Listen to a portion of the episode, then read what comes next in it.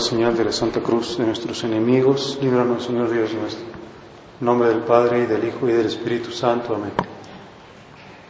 Señor mío y Dios mío, creo firmemente que estás aquí, que me ves, que me oyes. Te adoro con profunda reverencia. Te pido perdón de mis pecados y gracia para hacer con fruto este rato de oración Madre mía Inmaculada, San José, mi Padre y Señor, Ángel de mi guarda, interceded por mí.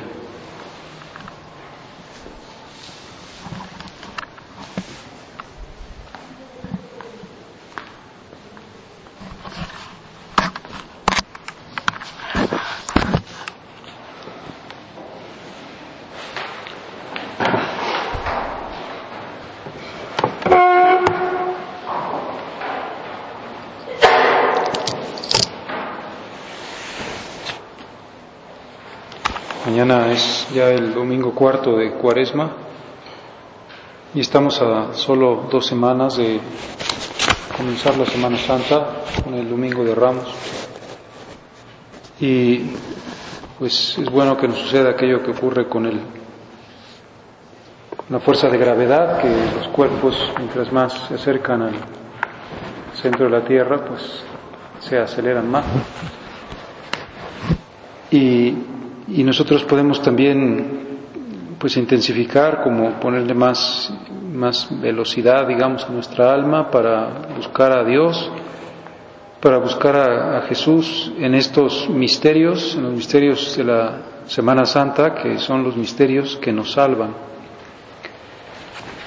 Y la Iglesia por eso se va preocupando de mostrarnos pasajes claves en la liturgia de la palabra, Vamos a fijarnos en el Evangelio que se leerá mañana, este domingo de Cuaresma, en el que Jesús pues revela con mucha claridad el proyecto divino sobre el hombre, proyecto del Padre Celestial,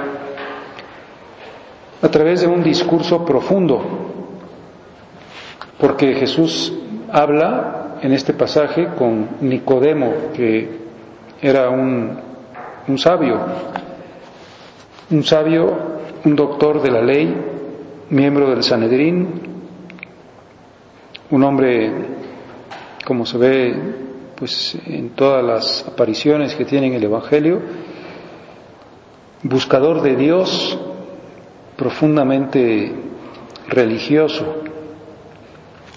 Va a ver a Jesús oculto, dice, de noche, por miedo a los judíos.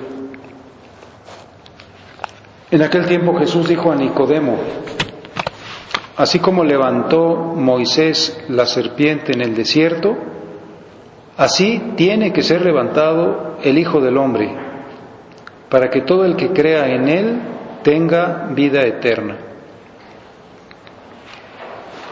Le está hablando de, un, de una imagen que recoge el libro de los números en el Antiguo Testamento, que quizá conozcamos de una rebeldía del pueblo de Israel cuando estaban en el desierto.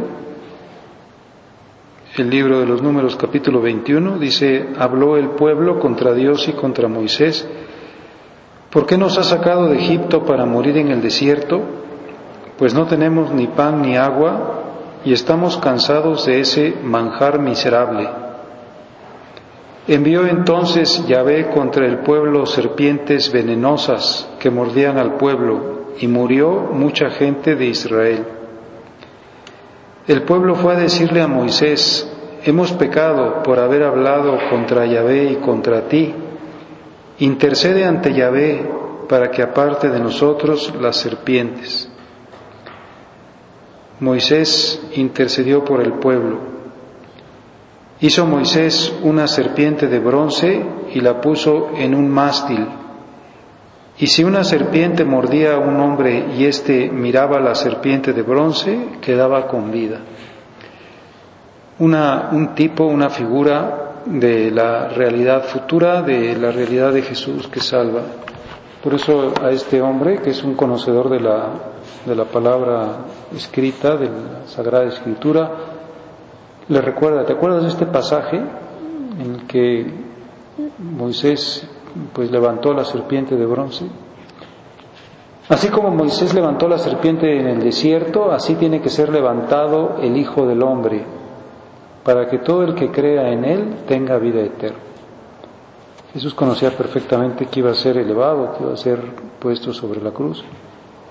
Y, y nos dice, aquel que lo mire, si tú lo ves, si ves a Cristo, si estás siempre con tu corazón orientado hacia Él, con tu mente puesta en Él, si te diriges a Él, si es el centro de tu vida, tendrás la vida eterna. Si miras a ese signo, el pecado, en este caso de una manera física con la mordedura venenosa de la serpiente, no te causará la muerte. No lo pierdas de vista, por tanto. Le da Jesús a este hombre una enseñanza importantísima porque le revela la cruz, le revela el crucificado. Y yo si trato de comprender lo que Jesús me quiere decir es pues que, que no pierda de vista la cruz, que en la cruz me salvo, y que por lo tanto no me olvide que corro el riesgo de mirar hacia otra parte, por ejemplo, de ser una persona mundana y de que estas semanas próximas no me las planteé teniendo siempre ante mis ojos al crucificado. Y que cuando me planteo algo, en cualquier sentido, de, no sé, de darme un gusto, de un capricho, o de una soberbia, de un orgullo, vuelva otra vez mi mirada al crucificado y diga, por ti, pues no me doy este gusto, por ti me parece muy bien esta humillación o este dolor, porque estás ahí precisamente por el designio del Padre Celestial para que yo me salve. Y a continuación Jesús le sigue explicando a este hombre una de las frases más conocidas del, del Evangelio. Porque tanto amó Dios al mundo que le entregó a su Hijo único, para que todo el que crea en Él no perezca, sino que tenga vida eterna. Tanto amó Dios al mundo, no los quiso dejar en la esclavitud o en la oscuridad o en las tinieblas o en el pecado, en la desgracia. Tanto amó Dios al mundo que no solo hizo un poquito por el mundo, sino que le entregó a su Hijo único. Se lo entregó como un regalo, una donación. Jesús, por tanto, es nuestro. Es de nuestra naturaleza, es uno de nosotros. El Hijo de Dios es hombre. Así como a Dios no le costó ningún trabajo hacer la creación, a veces la gente se pregunta, ¿y, habrá vida en otras galaxias? Pues ve tú a saber, no tenemos ni idea. A lo mejor hay mil millones de universos como este, no tenemos ni idea. Pero así como Dios puede hacer mil millones de universos en un segundo con una palabra de su boca, redimirnos, sacarnos del pecado, decir estos que se metieron en ese pozo, en ese calabozo, en esa mazmorra, en esa esclavitud del pecado, pues voy a tener que mandar a mi hijo amado para que les pague la deuda, haciéndose hombre. Le entregó a su hijo único. Para que todo el que crea en él no perezca, sino que tenga vida eterna. Pues la señal de salvación es creer en Jesucristo. Creer en Jesucristo, Hijo de Dios, verdadero hombre, verdadero Dios, verdadero hombre. Creer en Jesucristo crucificado, que es tan profundo el misterio del pecado que necesita la crucifixión del Hijo de Dios, la entrega de su vida. Es tan grande lo que se pierde con el pecado que resulta el único verdadero mal y por eso pues tiene que ser una medicina como tan cara, tan cara que tiene un valor infinito. Es tan grave que yo pierda el ser hijo de Dios con un pecado mortal, pues que necesito al Hijo de Dios que me vuelva otra vez a reconstituir en mi ser hijo de Dios. Por eso que no nos acostumbremos al pecado. Dice un, señor cardenal que ya murió de la época del Concilio Vaticano II que se llamaba Jean Danielou.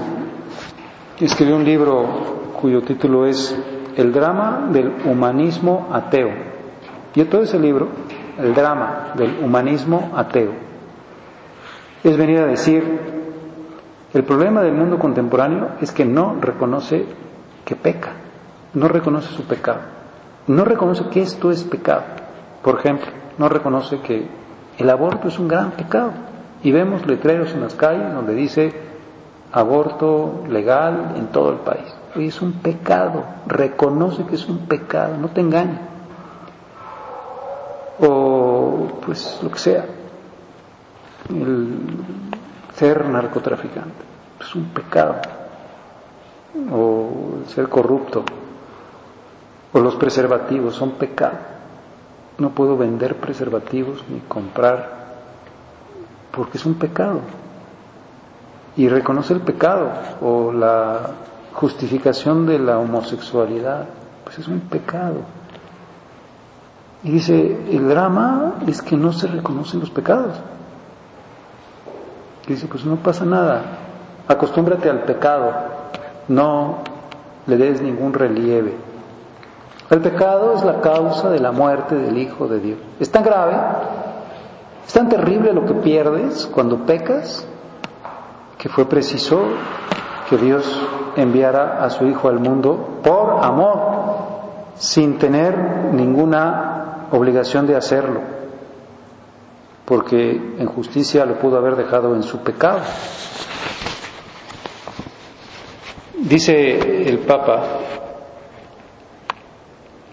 para reconquistar el amor de su criatura, Dios aceptó pagar un precio muy alto, la sangre de su Hijo unigénito. Y eso es lo que vamos a celebrar el trido pascual y lo que nos tiene que volver a, las ideas fundamentales de nuestra fe. Soy salvado en la pasión de Cristo, pasión, muerte y resurrección de Cristo pues para reconquistar el amor de su criatura, Él aceptó pagar un precio muy alto, la sangre de su Hijo unigénito. La muerte, que para el primer Adán era signo extremo de soledad y de impotencia, se transformó de este modo en el acto supremo de amor y de libertad del nuevo Adán. Por eso Jesús le dice a Nicodemo, fíjate en aquel que será levantado. Cree y tendrás vida eterna. Cree en el amor de Dios que se te manifiesta ahí. En la cruz se manifiesta el amor de Dios por nosotros, el amor de Eros. Efectivamente, Eros es esa fuerza que hace que los amantes no lo sean de sí mismos, sino de aquellos a los que aman. Queridos hermanos y hermanas, miremos a Cristo traspasado en la cruz. Él es la revelación más impresionante del amor de Dios. En la cruz Dios mismo mendiga el amor de su criatura. Él tiene sed del amor de cada uno de nosotros. Pues esta es la revelación más impresionante del amor de Dios. Esto es lo que Él espera de nuestra respuesta. Jesús es mi Salvador. Por eso le revela estas verdades a Nicodemo y nos las revela a nosotros y nos dice, ¿ya las entiendes?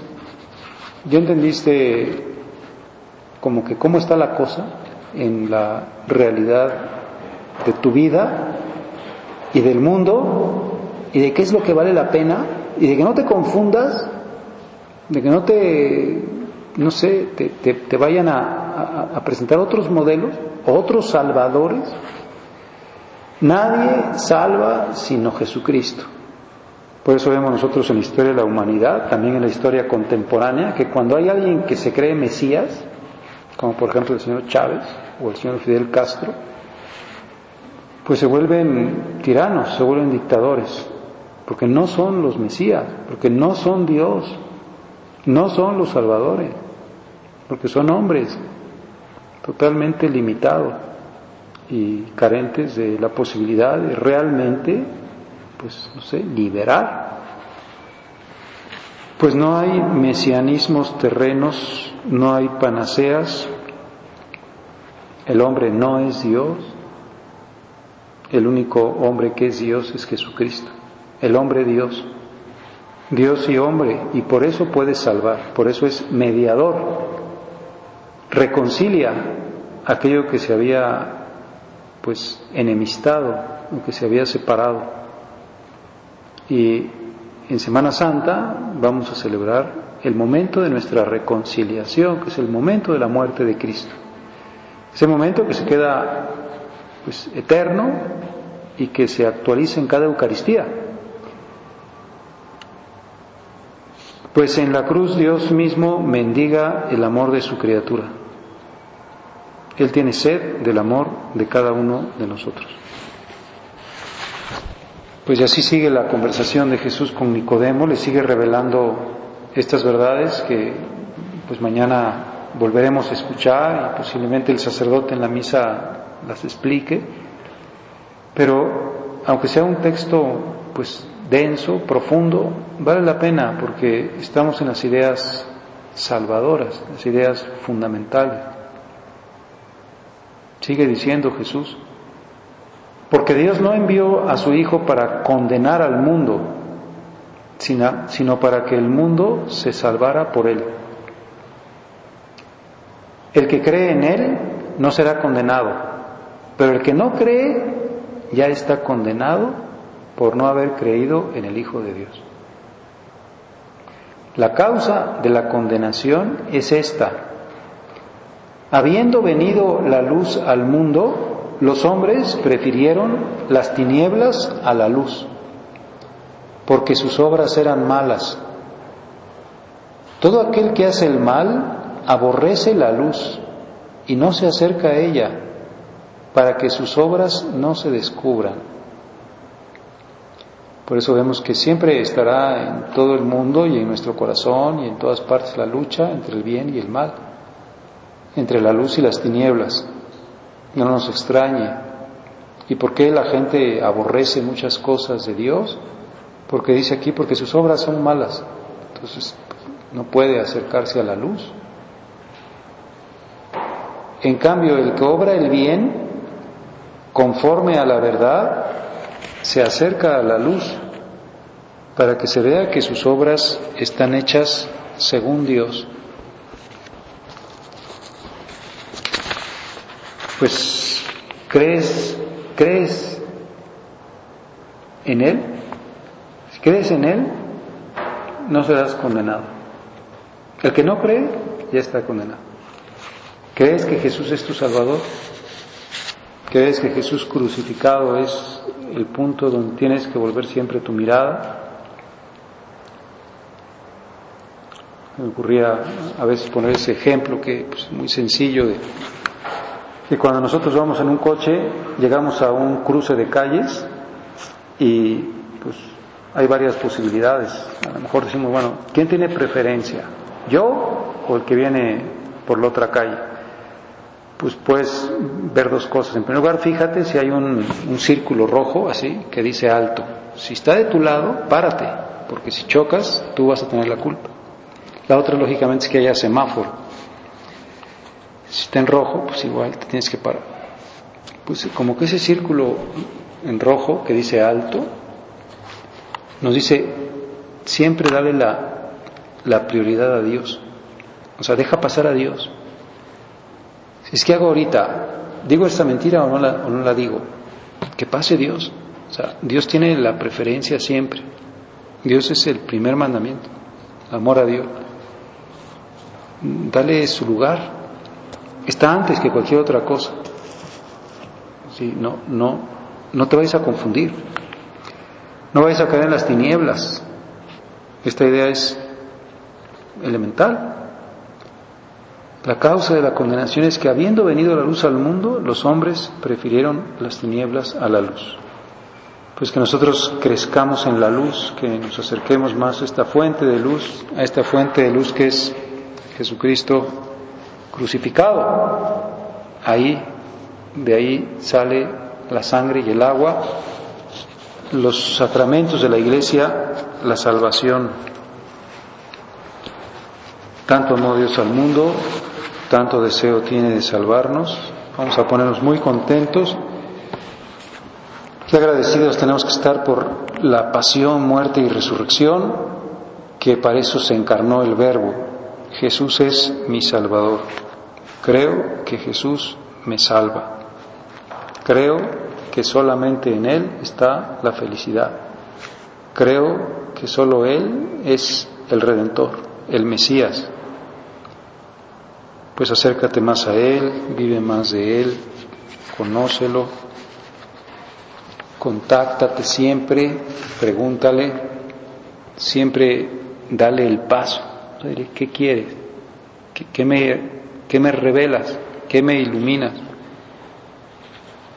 Pues el Señor tiene esta larga confidencia con Nicodemo, doctor de la ley, hombre sabio, miembro del Sanedrín. Fue de noche, tenía miedo a que se le complicara la vida. Y acabó, como sabemos, siendo un discípulo de Cristo, pidiéndole a Pilato el cuerpo de Jesús, dando la cara, porque comprendió, se abrió, se abrió al Salvador, comprendió el amor de Dios y sus obras seguramente eran buenas porque no se cerró a la luz. Jesús tenía confidencias con Nicodemo, podemos pensar también que tendría maravillosas confidencias con María. ¿Cuántas cosas hablaría y cómo se sentiría él entendido, comprendido? Quizá a este hombre pues le costó su trabajo, como le costó trabajo a los apóstoles ir comprendiendo el plan de Dios, como nos cuesta a nosotros. O sea, ¿qué es esto? ¿Qué, qué sentido tiene? ¿Por qué la cruz? ¿Por qué la Eucaristía? ¿Por qué la iglesia? ¿Por qué la confesión? ¿Por qué el cielo? Pues qué sentido tiene el proyecto divino. El Señor nos revelará más, nos explicará más y nos ayudará también nuestra Madre Santísima que intercede por nosotros. Ella que tenía como la clara inteligencia de los misterios de Dios porque estaba llena del Espíritu Santo, como que nos abra la cabeza, como que nos diga, bueno, que cada vez comprendas mejor, que cada vez estés más profundamente, pues como dirigido, que nada te confunda, no te vayas a, no sé, estás en un mundo metido que está lleno de pecado, pues reconócelo. Aquí está, no digo que no haya, pero lo que no puedo decir es que no sea pecado y que no necesitemos al Salvador y que no lo necesite yo, que constantemente me ilumine porque entonces podré volver mi mirada al Salvador y recibir como siempre esa fuerza de salvación que me viene de la pasión de Cristo.